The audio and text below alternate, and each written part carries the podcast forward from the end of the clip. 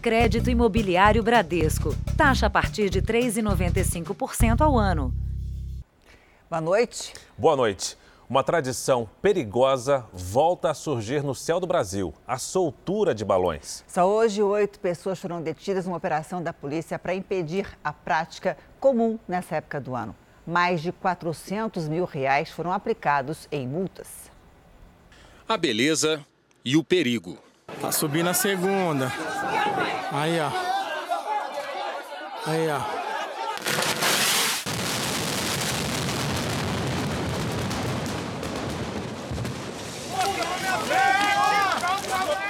Ó. Sorte que se escondia aqui. Esse flagrante foi registrado nesta semana no interior de São Paulo.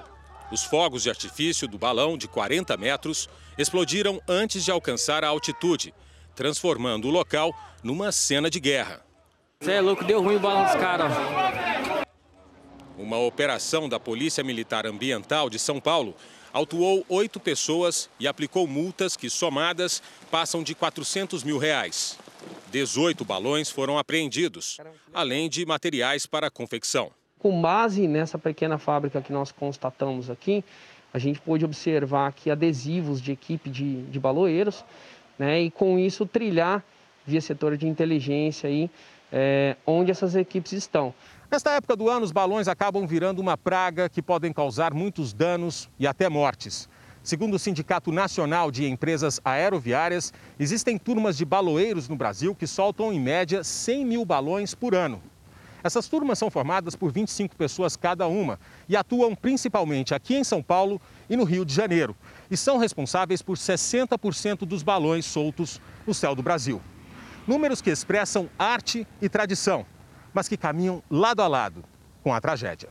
Se esse balão tiver uh, 50 quilos, por exemplo, essa, essa, esse, esse impacto pode ser da ordem de 60 toneladas. O maior risco é, é, é você não avistá-lo antes de poder desviar, né? Quase sempre iluminados por buchas acionadas ou botijões de gás, os balões podem cair em áreas de vegetação, causando sérios danos. Mas quando o perigo está no céu, pode significar a morte de várias pessoas.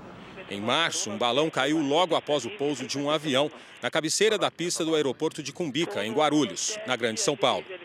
Uma outra aeronave precisou fazer uma manobra para se desviar. Arremetendo 797, por causa do balão. Há anos, o Código Brasileiro da Aeronáutica pede uma reforma para que sejam aplicadas penas mais duras e severas a quem soltar balões. Por enquanto, quem for pego praticando essa atividade está sujeito a pena de detenção de três anos e multa. Veja agora outros destaques do dia. Brasil recebe matéria-prima para 12 milhões de doses de vacina. O Ministério da Saúde monta plano para impedir circulação da variante indiana do coronavírus. Os bebês brasileiros que nasceram protegidos contra a Covid-19 e o retorno da música clássica em uma sala com todos os protocolos de segurança.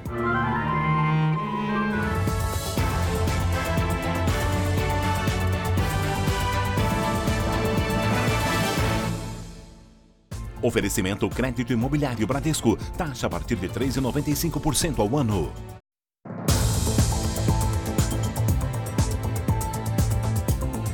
O amigo que estava no quarto com MC Kevin antes do cantor cair da varanda de um hotel diz que tem sofrido ameaças. Num vídeo, ele conta que virou alvo de ataques desde a morte do músico.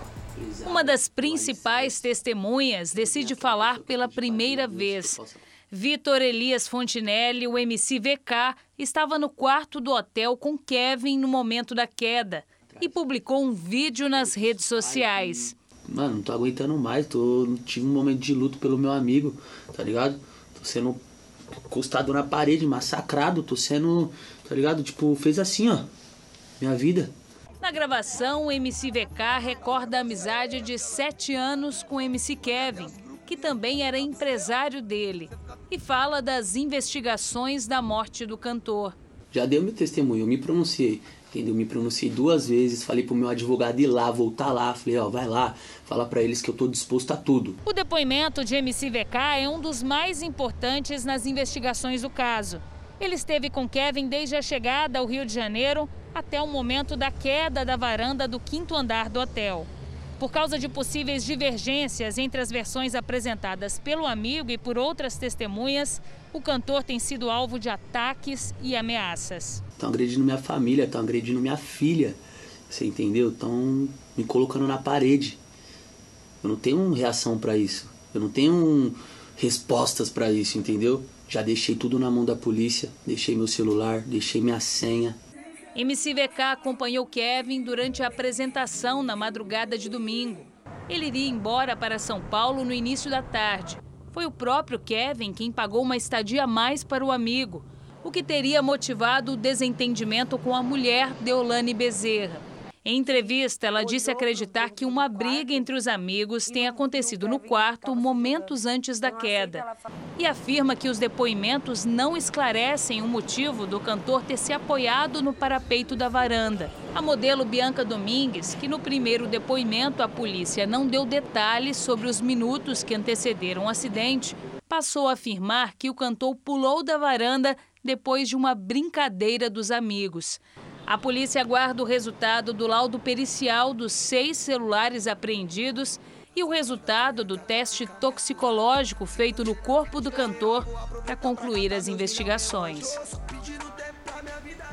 Em Salvador, assaltantes aproveitaram a madrugada para roubar um banco. Só este ano já foram 26 ataques desse tipo na Bahia. Os moradores de um bairro nobre na orla de Salvador ficaram apavorados durante a madrugada. Foi um choque muito grande, 3 e 3 da manhã. Deu o primeiro estrondo, eu, fui, eu levantei para olhar, meu filho gritou, minha mãe, volte. Aí eu voltei, né, com receio, e depois aí veio um estrondo maior. Os explosivos destruíram parte da agência. Algumas notas foram deixadas para trás. Foi uma ação parecida com a que aconteceu na última terça-feira, na periferia da cidade. As imagens do circuito de segurança mostram homens encapuzados chegando em dois carros. Um deles atira na porta do banco. Outro entra na sala onde estava o cofre, coloca um explosivo, aciona e sai correndo. Segundos depois, a explosão. Do lado de fora, um ônibus que levava rodoviários para o trabalho foi parado. Era um tiro em direção para o carro. Aí foi quando o motorista parou, já se tremendo, chorando. Ele fez celular de todo mundo, para não ligar para a polícia. Aí foi quando um veio pela porta da frente, o outro veio pela porta do fundo e disse: desce todo mundo, quem tentar ligar aí vai morrer. Já são 26 ataques a bancos na Bahia este ano, oito aqui em Salvador. A polícia suspeita que a mesma quadrilha esteja envolvida na maior parte das ações. O grupo já atuava em cidades do interior e agora coloca agências da capital baiana entre os alvos para conseguir mais dinheiro. Os criminosos envolvidos nas ações desta semana seguem foragidos. Uma pessoa morreu e outra ficou ferida num acidente com paraquedas no Rio de Janeiro. A queda foi gravada por quem estava na areia. O voo descontrolado foi gravado da praia de São Conrado, no Rio de Janeiro. Vem, vem, vem, por favor. Os dois praticantes de base jump, modalidade esportiva radical em que o salto é feito com paraquedas de um ponto fixo, tentam controlar o equipamento. O homem, identificado como Eduardo Giovanni, de 36 anos, bate no prédio e desaparece do vídeo. O amigo caiu no canteiro da Via Expressa e teve ferimentos na perna. Para o carro, para o carro! As testemunhas contaram que Eduardo Giovanni ainda bateu em um carro na Via Expressa. Os bombeiros tentaram socorrer o esportista, mas ele morreu na hora. O salto foi feito da Pedra da Gávea, que não é um ponto preparado para saltos. A rampa oficial de voo fica na Pedra Bonita e exige que os pulos sejam feitos com parapente ou asa delta, e não paraquedas. O local estava fechado neste sábado por causa do vento forte que passou dos 40 quilômetros por hora. Eles saltam da Pedra da Gávea. Não sei por que motivo, é, não é, obedeceram às condições climáticas que diziam para não soltar. Eduardo era de Santa Catarina e chegou nesta sexta-feira ao Rio. Ele praticava esportes de aventura, fazia escaladas há 20 anos. Amigos contaram que o base jump ainda era uma novidade que começou há dois anos. Nas redes sociais, Eduardo postava vídeos da modalidade. Neste, a aventura foi registrada a partir de uma antena. A esposa de Eduardo compartilhou na internet o último salto do marido. Vai com Deus, meu amor.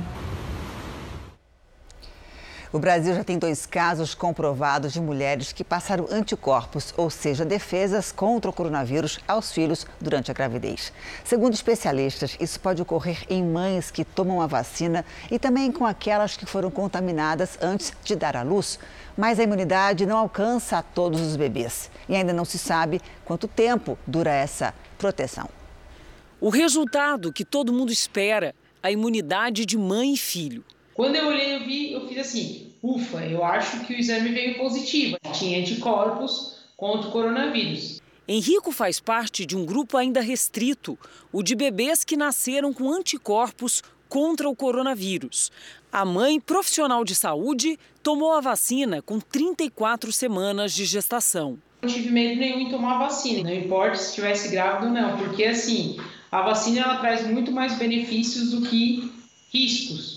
Esse casal do interior do Acre também comemora depois de muito sufoco. Joicilene teve uma gravidez de risco.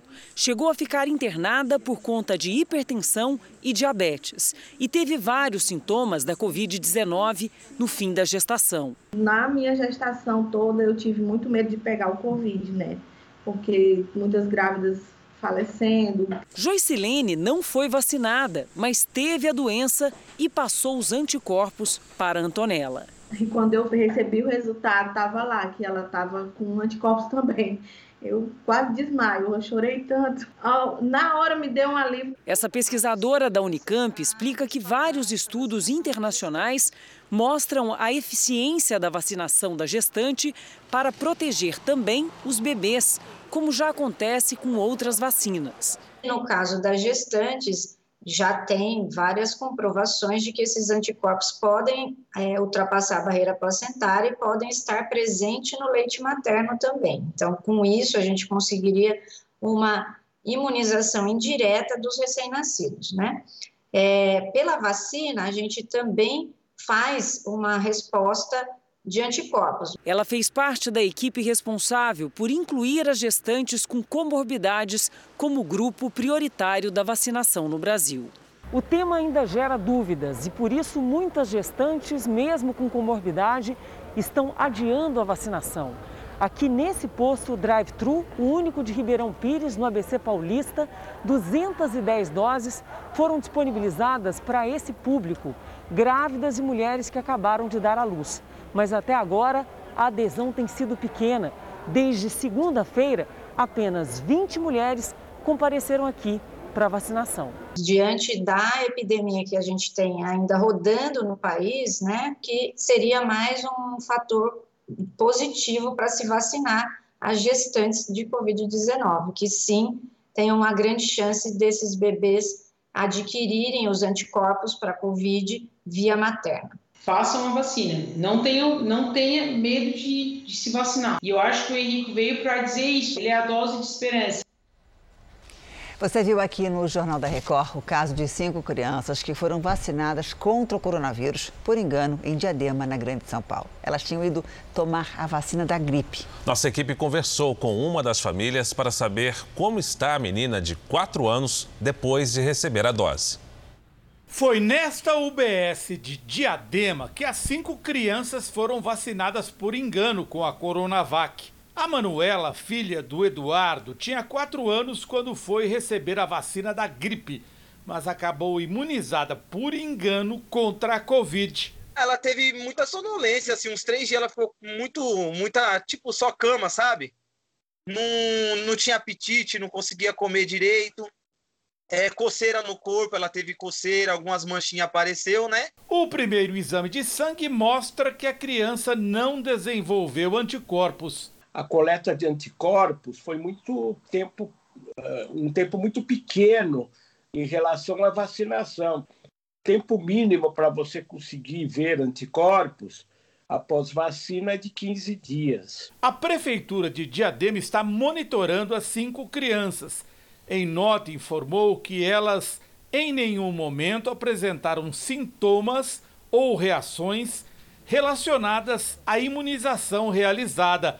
As crianças recebem um número enorme de vacinas nessa fase da vida. Elas, no primeiro ano de vida, elas chegam a receber quase cerca de 20 vacinas diferentes. Então, a chance de elas terem alguma reação a uma vacina é muito pequena. Nos Estados Unidos, os adolescentes de 12 a 15 anos de idade já estão sendo vacinados. E um fabricante está testando uma vacina para crianças e bebês que poderia ser aplicada a partir dos seis meses de idade. No caso de Diadema, a filha do Eduardo recebeu a Coronavac. Vacina que não chegou a tempo para salvar os amigos dele da doença. Perdi bastante amigo meu, inclusive essa semana, duas semanas atrás eu perdi a professora da minha filha. Chegou há pouco no Rio de Janeiro, a bordo de um Boeing 747 chamado Jumbo, mais um lote de insumos para a fabricação da vacina da AstraZeneca. E com essa nova remessa, a Fiocruz poderá retomar a produção. A gente vai conversar com a Adriana Rezende saber quantas doses poderão ser fabricadas com essa carga. Boa noite, Adriana. Olá, Fara, boa noite. Com esse novo lote que chegou às 5h40 da tarde no aeroporto Tom Jobim, será possível produzir a partir da semana que vem mais 12 milhões de doses da vacina contra o coronavírus. Os trabalhos na linha de produção da Fiocruz estavam paralisados desde quinta-feira por falta de insumos. Com essa nova remessa, a Fiocruz afirma que estão garantidas as entregas sem interrupções até o início de julho. Até agora, a Fiocruz já enviou ao Programa Nacional de Imunizações mais de 41 milhões de doses. E uma outra notícia de hoje sobre as vacinas. Um estudo feito pelo governo do Reino Unido constatou que os imunizantes da Pfizer e também da AstraZeneca Oxford são efetivos contra a variante indiana da Covid-19. Fara. Obrigado pelas suas informações.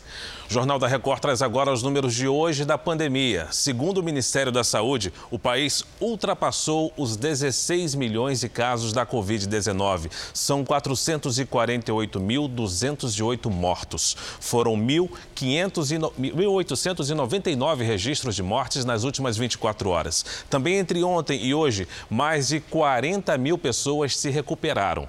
No total, já são 14 milhões 462 mil pacientes curados e 1.136 seguem em acompanhamento. Para se manter na crise provocada pela pandemia, comerciantes encontraram um jeito de minimizar o prejuízo. Em vez de receber dinheiro vivo, eles fazem permutas, trocam serviços ou até mesmo bens e produtos. Este empresário vende esquadrias e negocia com as construtoras. Em vez de ser remunerado pelo serviço, recebe imóveis como pagamento. No último ano, sem dúvida, as empresas é, me pareceram um pouco mais preocupadas em, em preservar a caixa. Então, ao invés de pagar em dinheiro, eles estão mais propensos a pagar em permuta. Leonardo é fundador de uma plataforma de permuta em que empresários de vários setores disponibilizam seus produtos. Se você tem um restaurante, por exemplo, oferece alimentação, a negociação gera um saldo. Esse crédito pode ser usado na troca por algo realizado por outra empresa. Durante a pandemia, o valor movimentado cresceu 12% em relação a 2019. Isso te dá uma diversidade muito grande faz com que você compre aquilo que você precisa pagando com o que você tem. A iniciativa vem ganhando adeptos em todo o Brasil, mesmo entre aqueles que resistiam à modalidade. Andando pelas ruas é fácil de entender o motivo. A realidade é essa: negócios sendo fechados, imóveis sendo devolvidos. Especialistas explicam que a capacidade de adaptação é fundamental para o negócio sobreviver em tempos difíceis. A recessão econômica acaba ceifando empregos e fechando empresas, lamentavelmente por conta da queda da demanda. A união dos pequenos permite fazer com que eles possam, de maneira inteligente, criativa, adaptável a uma nova realidade do mercado consumidor né, poderem sobreviver. É um casamento de necessidade. Cássio é dono de um restaurante japonês em Belo Horizonte. Viu o faturamento cair 20% durante a pandemia. Mas com as permutas, conseguiu manter a empresa funcionando. O que foi mais interessante durante a pandemia é porque a gente conseguiu manter os serviços em dia é, e assim evitando uma inadimplência. É, ajudou a gente a, a, por exemplo, a manter uma contabilidade em dia, a uma limpeza de coifa, porque todos esses serviços já estavam programados para pagamento em permuta. A rede de supermercados do Ivo, no interior de Minas Gerais, também está se mantendo na base das trocas. Restrições, né? Shopping fechado, lojas, centro, então é, muito desemprego, influencia diretamente no caixa. Então a gente tem essas, essas opções de poder estar pagando com, com nossos produtos e estar participando dessa rede de relacionamento ali é muito importante para o nosso negócio. O Japão corre contra o tempo para vacinar pelo menos os idosos até o mês de julho. Há dois meses dos Jogos Olímpicos, o país tem pouco mais de 4% da população vacinada. De acordo com o ministro responsável pelo programa de vacinação, o país foi deixado de lado pelos fabricantes por ter poucos casos de coronavírus. E por isso, a imunização começou apenas em fevereiro. Esta professora cita outros motivos. Mesmo com a chegada dos imunizantes, o governo delegou as aplicações às prefeituras, que sofrem com graves falhas de logística, explica ela. Faltou também uma campanha mais esclarecedora à população sobre a importância da vacina, diz a professora. A partir do dia 24 de maio, esse prédio de Tóquio vai ser transformado num centro de vacinação em massa, onde serão imunizadas 10 mil pessoas por dia. Soldados da defesa vão ajudar nas aplicações. Um centro equivalente vai ser montado também em Osaka para atender 5 mil pessoas por dia.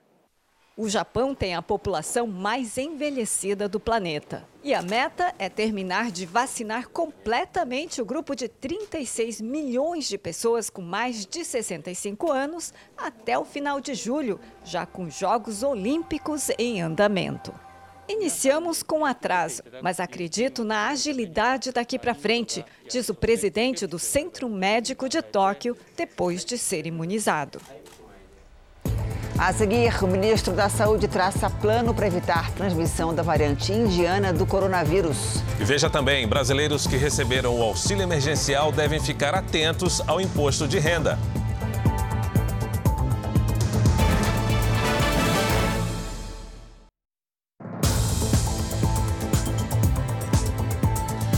Ministério da Saúde pretende realizar testes de Covid em até 20 milhões de brasileiros por mês. O objetivo é manter sob controle a circulação das variantes pelo país. Numa entrevista exclusiva ao Jornal da Record, Marcelo Queiroga disse que discute com estados e municípios uma edição de uma norma conjunta para controlar a cepa indiana que já chegou ao Maranhão. A principal preocupação é com os aeroportos. O de Guarulhos, o mais movimentado do país, e do Galeão, no Rio de Janeiro, foram foco da conversa das autoridades de saúde neste sábado. São Paulo e Rio de Janeiro, pelo tamanho da população, preocupam. Estamos trabalhando é, nas cidades maiores, sobretudo. Hoje eu me reuni com o secretário Edson Aparecido, secretário de Saúde do município de São Paulo. Discutimos estratégias para a contenção da propagação desse vírus. Vou me reunir com o Dr. Daniel Sorães, que é o secretário municipal de saúde do Rio de Janeiro, e nós vamos editar uma norma nacional para que tenhamos mais eficácia no controle dessa chamada variante indiana. São orientações de vigilância, né, de identificação de casos positivos, de isolamento é, de tal sorte que consigamos é, conter uma eventual progressão dessa variante. De acordo com o Ministério da Saúde, os casos da variante encontrada na Índia, detectados no país, estão sendo tratados e isolados. As pessoas que tiveram contato com os pacientes passaram a ser monitoradas. Depois de recomendação da Anvisa, continuam proibidos os voos que vêm do país asiático para o Brasil. Também estão suspensas as viagens que partem do Reino Unido e da África do Sul. Onde a variante foi localizada. Os seis infectados pela cepa indiana vieram de um navio que ancorou no Maranhão. Eles estão em isolamento e as pessoas mais próximas também estão sendo monitoradas. Um dos tripulantes está em estado grave, foi entubado neste sábado. Nos aeroportos e portos, a Anvisa tem trabalhado para detectar casos suspeitos e disponibiliza esses dados às secretarias estaduais e municipais de saúde, para que possam atender pacientes, realizar testes, confirmar casos e identificar quem teve contato com infectados e demais variantes do coronavírus.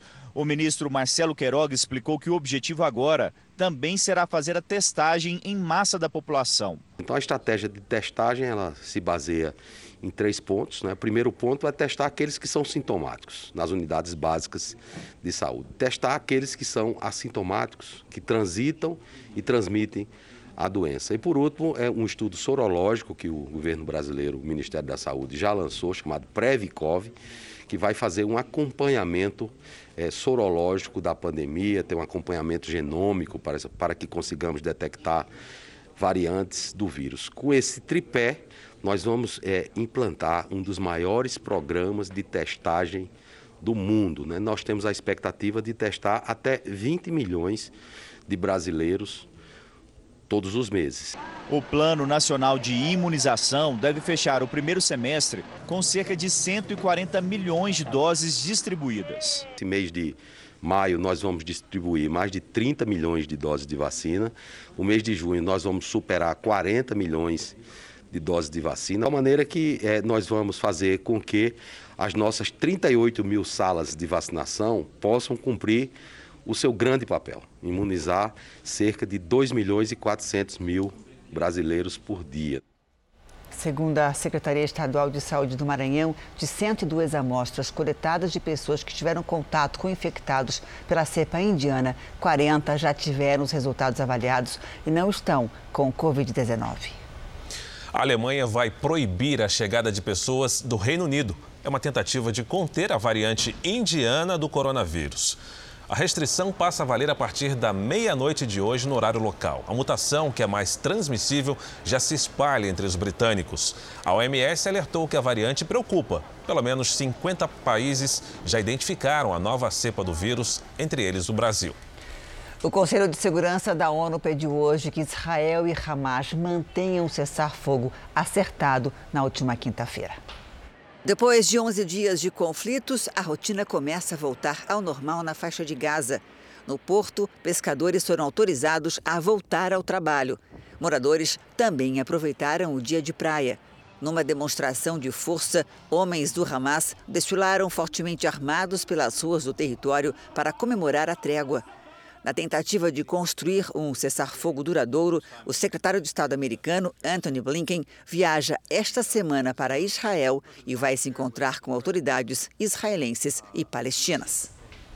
De volta ao Brasil, 10 milhões ainda não entregaram a declaração do imposto de renda e estamos a nove dias do prazo final. Algumas pessoas que receberam auxílio emergencial no ano passado têm que declarar e elas também podem ter que devolver dinheiro ao fisco. Luan está preocupado. O que aconteceu mesmo foi mais ficar surpreso devido a isso, por conta do auxílio. Ele teve a ajuda do governo enquanto era aprendiz. Quando eu recebi o auxílio foi bom. Agora, na hora de declarar, tem só que verificar se eu não vou ter que, que é, devolver, no caso, alguma, alguma fração para eles. Aí essa que é a parte que é parte ruim, no caso.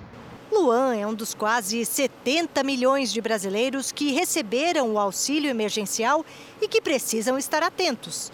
Esse será o primeiro imposto de renda da pandemia, já que os tributos se referem a 2020. Nem todo mundo que recebeu o auxílio emergencial vai precisar declarar o imposto de renda. Isso só é obrigatório para quem recebeu, somando o ano todo, mais de R$ 22.876 em rendimentos tributáveis, salário, aposentadoria, renda de aluguel, sem contar o auxílio. E quem ultrapassou esse valor vai precisar devolver.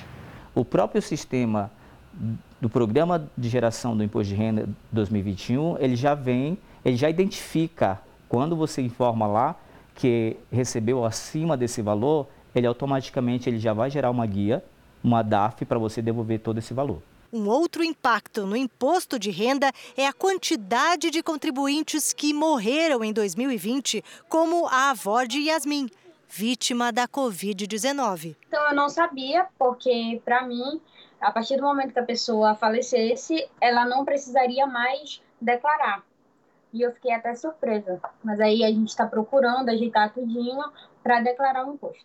O contador explica que o cartório emite a certidão de óbito e informa a morte à Receita Federal. Por isso, se o contribuinte deixou bens, é preciso declarar. Faleceu em 2020, no ano de 2021, nós temos que declarar o imposto de renda como se a pessoa estivesse viva. A única diferença é que tem que identificar que é uma declaração de espólio. Quem é o responsável por fazer essa declaração do imposto de renda? o inventariante, ou seja, aquele responsável por administrar aqueles bens. E ainda hoje a orquestra que volta a se apresentar com todos os protocolos de segurança.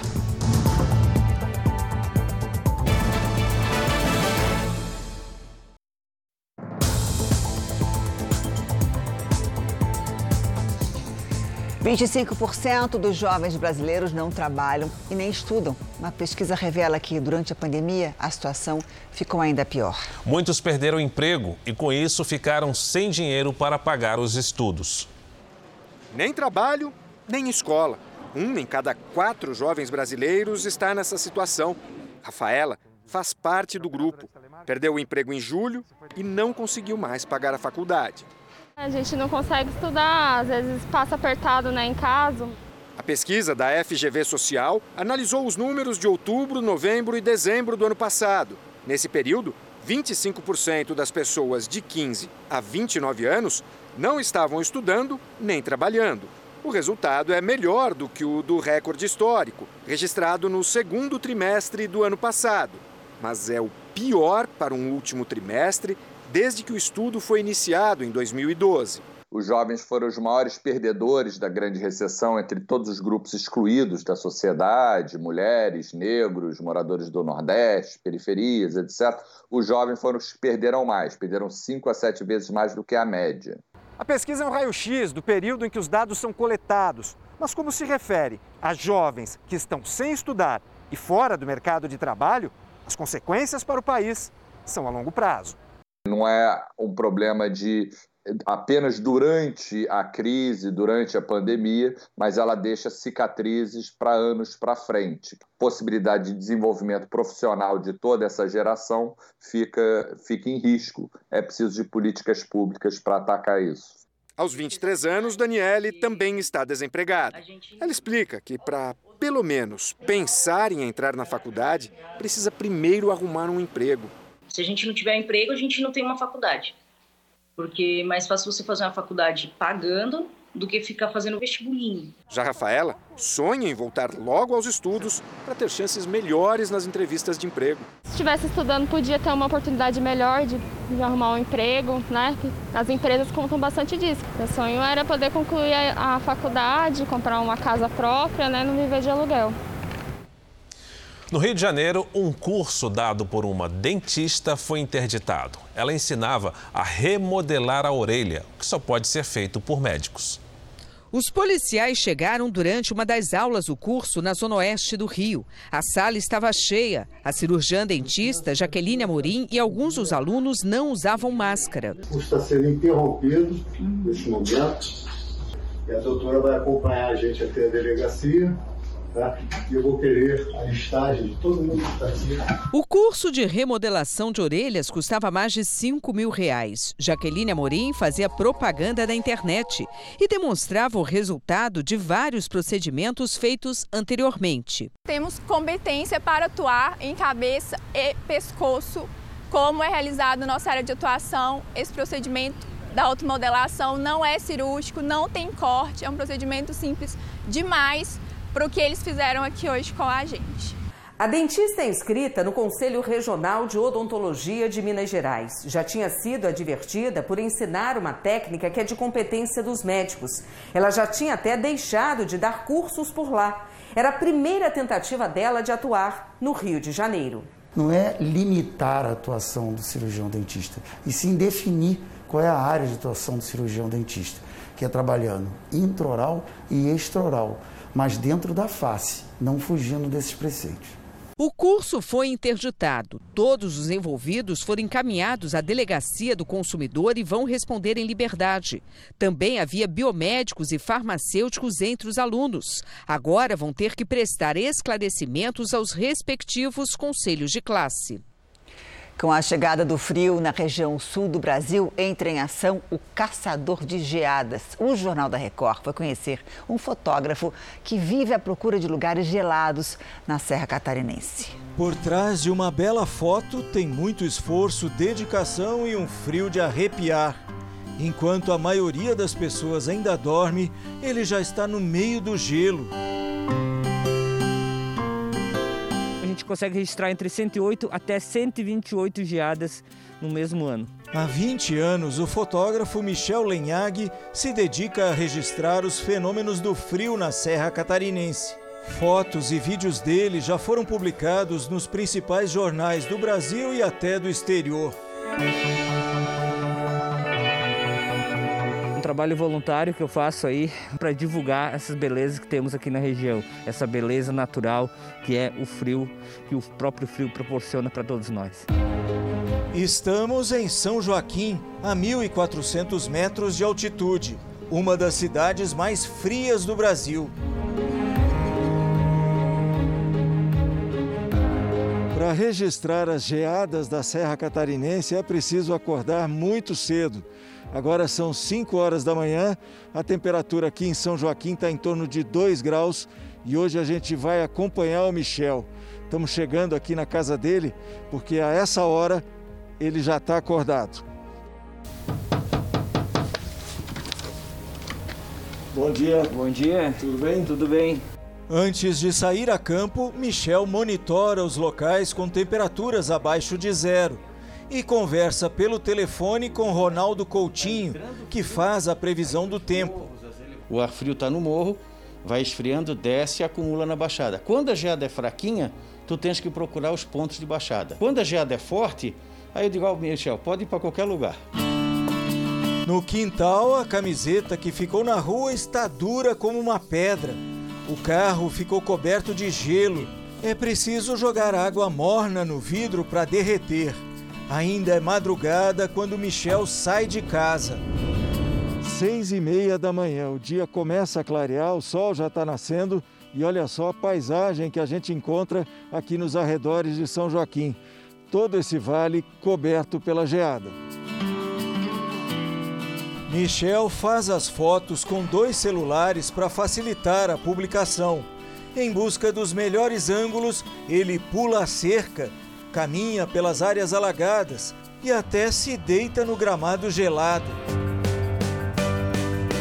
E ele ainda tem que ser rápido. A geada só dura até os primeiros raios de sol. Feito o trabalho do dia, ele finalmente consegue parar para esquentar as mãos. Meu estilo é frio e quente. É o gelo e o fogo. Eu procuro detalhes em profundidade, procuro detalhes de cores, eu procuro mostrar tudo isso, o contraste da natureza. É isso aí, tudo pela fotografia. O tempo mudou nas regiões sul e sudeste. O fim de semana começou com transtornos no Rio Grande do Sul, Paraná e em São Paulo.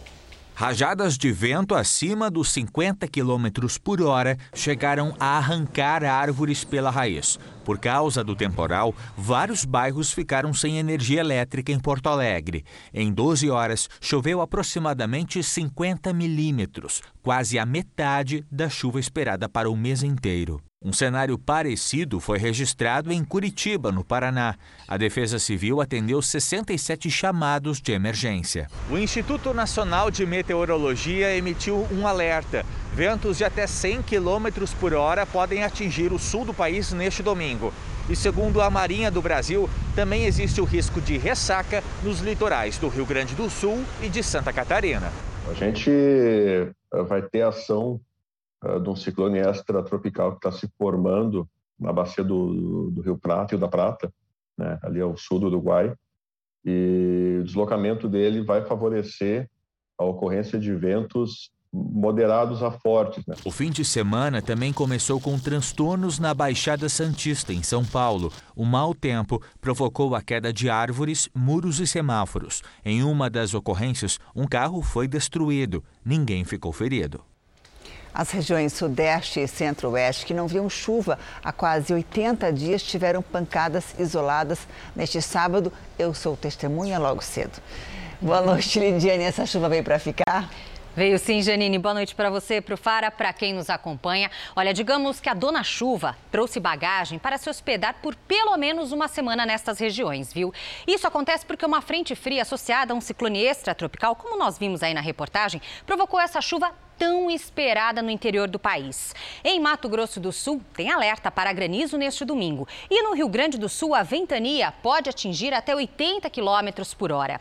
Destaque também para o frio. O ar polar avança nos próximos dias e derruba a temperatura no sul, em parte do sudeste e também do centro-oeste. No norte, as pancadas continuam pelo menos até a próxima quarta-feira. Já o Nordeste segue com tempo firme em grande parte dos estados e no litoral sul da Bahia. Chove no restante da faixa litorânea. Vamos agora às máximas deste domingo. Em Florianópolis faz 21 graus. 31 no Rio de Janeiro, 22 em Campo Grande, 28 em Salvador e até 33 em Macapá. Na capital paulista chove até domingo à noite, depois tempo firme e frio. Na terça podemos ter a madrugada mais fria do ano com 11 graus de mínima. Amanhã faz até 20. Tempo Delivery tem a presença de um garoto simpático, o Vitor, lá de Lajeado, no Rio Grande do Sul. Olha só que bonitinho, Vitor. Seguinte, nada de chuva em Lajeado nos próximos dias, viu, Vitor? O frio vai aumentar, principalmente logo cedo. O domingo começa com 11 graus e à tarde faz só 16. Na segunda e na terça, o amanhecer fica ainda mais gelado. Lidiane, o Kleber é de São Lourenço da Mata, em Pernambuco. Opa! Kleber, o calor continua por aí. Tem previsão de uma pancadinha de chuva a partir de terça-feira à tarde. Máximas de 30 graus amanhã, 28 na segunda e até 29 na terça. Participe também do Tempo Delivery pelas redes sociais com a hashtag #VocêJR. Bom restinho de fim de semana para vocês. Obrigada. Obrigado, Lidiane. A gente confere agora os destaques do Domingo Espetacular. A morte precoce de MC Kevin. Roberto Cabrini investiga o que aconteceu no quarto de hotel de onde o fanqueiro caiu. O que diz Deolane, a viúva do cantor? Por qual motivo ele teria pulado? Uma entrevista exclusiva com Bianca Domingues, a jovem que estava com Kevin no quarto. Comecei a gritar desesperada. E também com Jonatas, o amigo apontado como o homem que assustou o cantor minutos antes do acidente. A gente não tá brincando, foi uma vida que se foi, tá? Eles economizaram para comprar a casa própria. Chegaram a registrar contrato em cartório, mas o corretor sumiu e levou o dinheiro de uma vida inteira.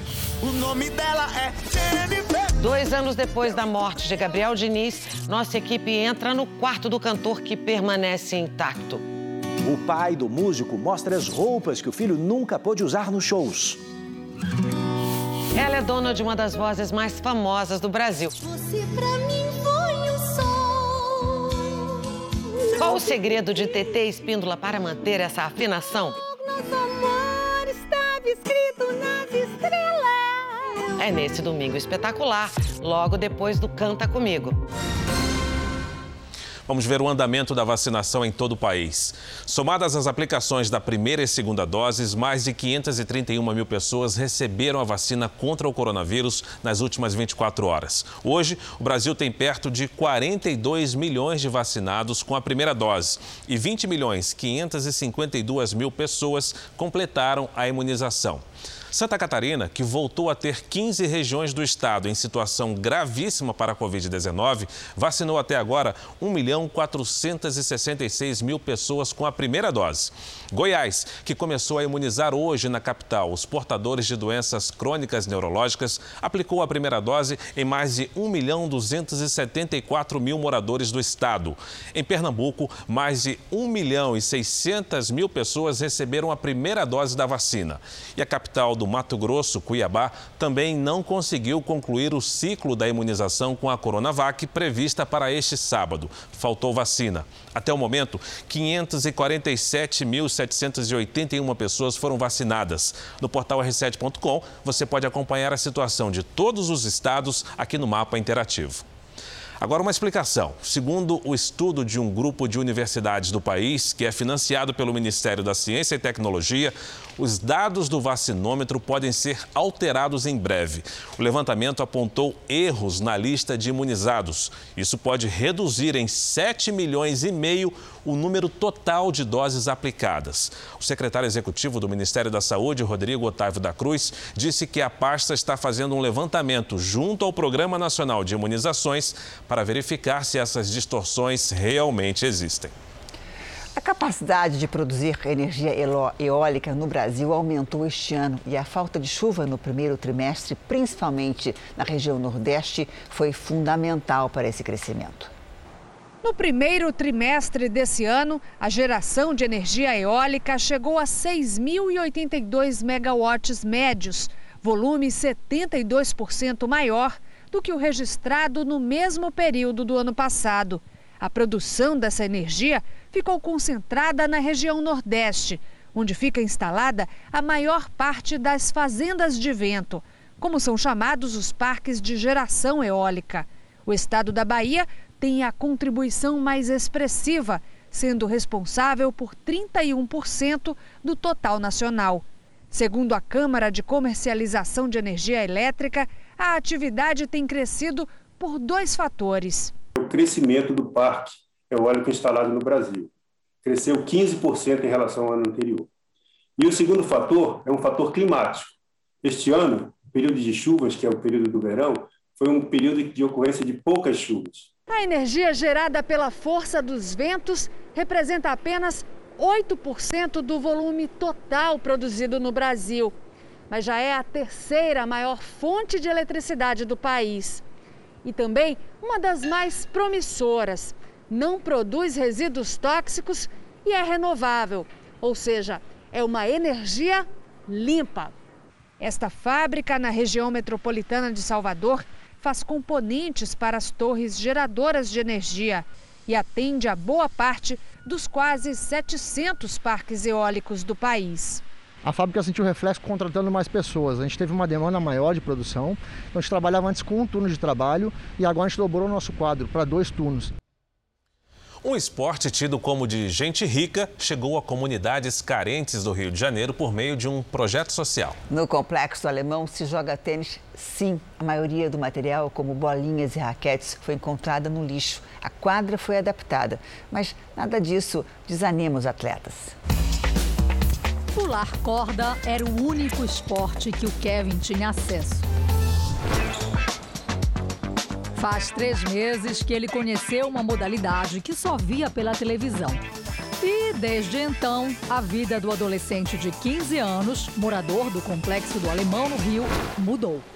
Eu acostumava acordar muito tarde em casa, então eu acordo mais cedo. Eu acordo às 6 horas da manhã, eu vou fazer meus trabalhos. Eu fiquei mais ativo. Kevin faz aulas de tênis duas vezes por semana dentro da comunidade. Ele participa de um projeto pioneiro idealizado pelo Juan, que está prestes a se formar em educação física. Eu só jogava tênis pelo videogame, é, nunca joguei an anteriormente, nunca tive essa vivência, nunca tive essa oportunidade. E um belo dia veio. Na verdade, não veio, ele foi atrás. Comprou a rede com o próprio dinheiro, mas ainda faltava o material. Os materiais do tênis são caros. Três bolinhas de tênis, ela custa em média 35 a 40 reais. A raquete a gente consegue comprar de segunda mão no valor de 200, mas uma nova a gente consegue encontrar até no valor de 2 mil reais. E ele não desistiu. A gente foi jogar e um belo dia a gente bateu a bola, eu bati a bola, a bola caiu na, na parte do, do lixo. Quando a gente abriu, uma bolsa cheia de bolas e cheia de raquetes do lixo. Então muitas estavam sem corda, porém algumas estavam boas. E a gente pegou, começamos a aproveitar aquele material para justamente a gente começar a jogar e ensinar os mais próximos. Mas era preciso ainda atrair as pessoas para a prática de um esporte que parecia tão inacessível. Falei, não, não vou jogar porque é um esporte rico. Eu sou favela, favela é futebol. Quando eu conheci, dei a primeira atacada com ele, eu tô aqui até hoje. Virou acho que meu esporte favorito. Ganhou do futebol? Ganhou do futebol. Os treinos acontecem numa quadra poliesportiva e são sempre à noite. Isso porque o espaço já era utilizado para a prática de outros esportes ao longo do dia e o tênis foi o último a chegar. Agora eles querem uma quadra própria, porque aqui não é o local ideal. O piso é inadequado e eles ainda têm que driblar a marcação de outras modalidades esportivas. Aqui temos futsal, handball, basquete, vôlei E a- tênis. e agora a gente tem o tênis que fomos nós que pintamos. O Kevin vem inspirando crianças e adolescentes a sonhar. Além do esporte, ele ainda é voluntário de um projeto social. Ensina a arte do grafite e estimula a leitura. Ela gostava de ouvir os cantos que buçavam a sua imaginação. Era muito rebelde, gostava de brigar, sabe? Mudou assim várias coisas psicológico também que me ajudou bastante. Então eu melhorei muito até aqui. importante para a gente que trabalha com projeto social é primeiro formar o cidadão. Depois, sim, se ele tiver condições, ele, a gente forma o atleta. A Orquestra Sinfônica do Estado de São Paulo voltou a se apresentar para o público, mas para isso várias adaptações tiveram que ser feitas. Não só no teatro, mas também no repertório dos músicos e na plateia. O espetáculo ao vivo ganhou muitos aplausos depois de tanto tempo transmitido apenas pela internet. Você tocar, fazer live, essas coisas, tudo bem. Agora, nada se compara com aquele ambiente do público junto. Aquele, eu costumo dizer que é o momento metafísico, onde as coisas acontecem, tudo ali é, é- é- é inspiração. A orquestra, criada em 1954, voltou a se apresentar ao público e com um protocolo rígido de segurança. Na entrada, álcool gel e medição de temperatura. O uso de máscara é obrigatório durante todo o espetáculo. E na plateia, com mais de 1.400 lugares, só 445 podem ser ocupados. Somente pessoas da mesma família podem sentar juntas. A música sempre tira a gente de casa e sempre faz a gente sonhar. Eu sou médica de pulmão, então eu posso te assegurar com toda a propriedade que os protocolos aqui são absolutamente perfeitos. No palco, mais mudanças. São 50 músicos no máximo. Podia ter 200 pessoas aqui. Então a gente teve que reduzir. Então houve a necessidade até de, de alterar a programação toda da orquestra. Escolher, junto com o maestro, um novo repertório com obras que demandam uma orquestra menor. Numa orquestra, a linguagem corporal e a comunicação entre os músicos durante o concerto são primordiais. Garantem a sincronia musical. Com menos músicos no palco, fica difícil a troca de gestos, respiros, pausas.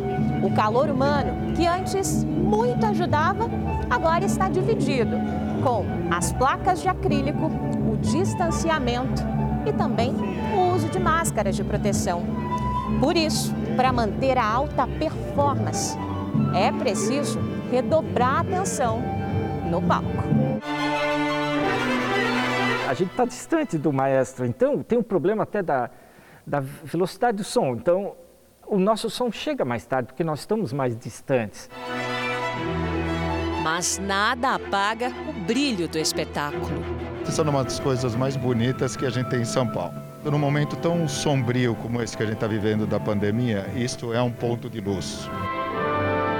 Com duração de uma hora sem intervalo, os concertos acontecem de quinta a sábado. Às sextas, o espetáculo é pela internet. A música é uma linguagem que a gente fala direto, de um coração para o outro. Ver o público entrar é reencontrar a razão da nossa existência. É isso que a gente quer, quer o público de volta. Queremos o nosso público seguro, vacinado, que a gente possa de novo fazer o que a gente mais gosta, encantar e transformar as pessoas.